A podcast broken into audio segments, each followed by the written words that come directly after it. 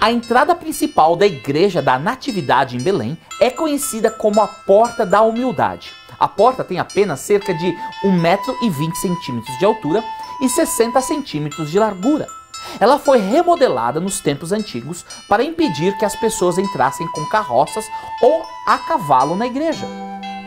E agora a porta é conhecida como a Porta da Humildade, porque quando você passa por ela para ver onde Jesus nasceu, você deve se curvar para entrar.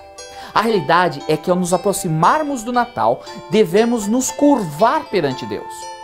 Pois um menino nos nasceu, um filho nos foi dado, o governo estará sobre seus ombros, e ele será chamado de Maravilhoso, Conselheiro, Deus Poderoso, Pai Eterno e Príncipe da Paz.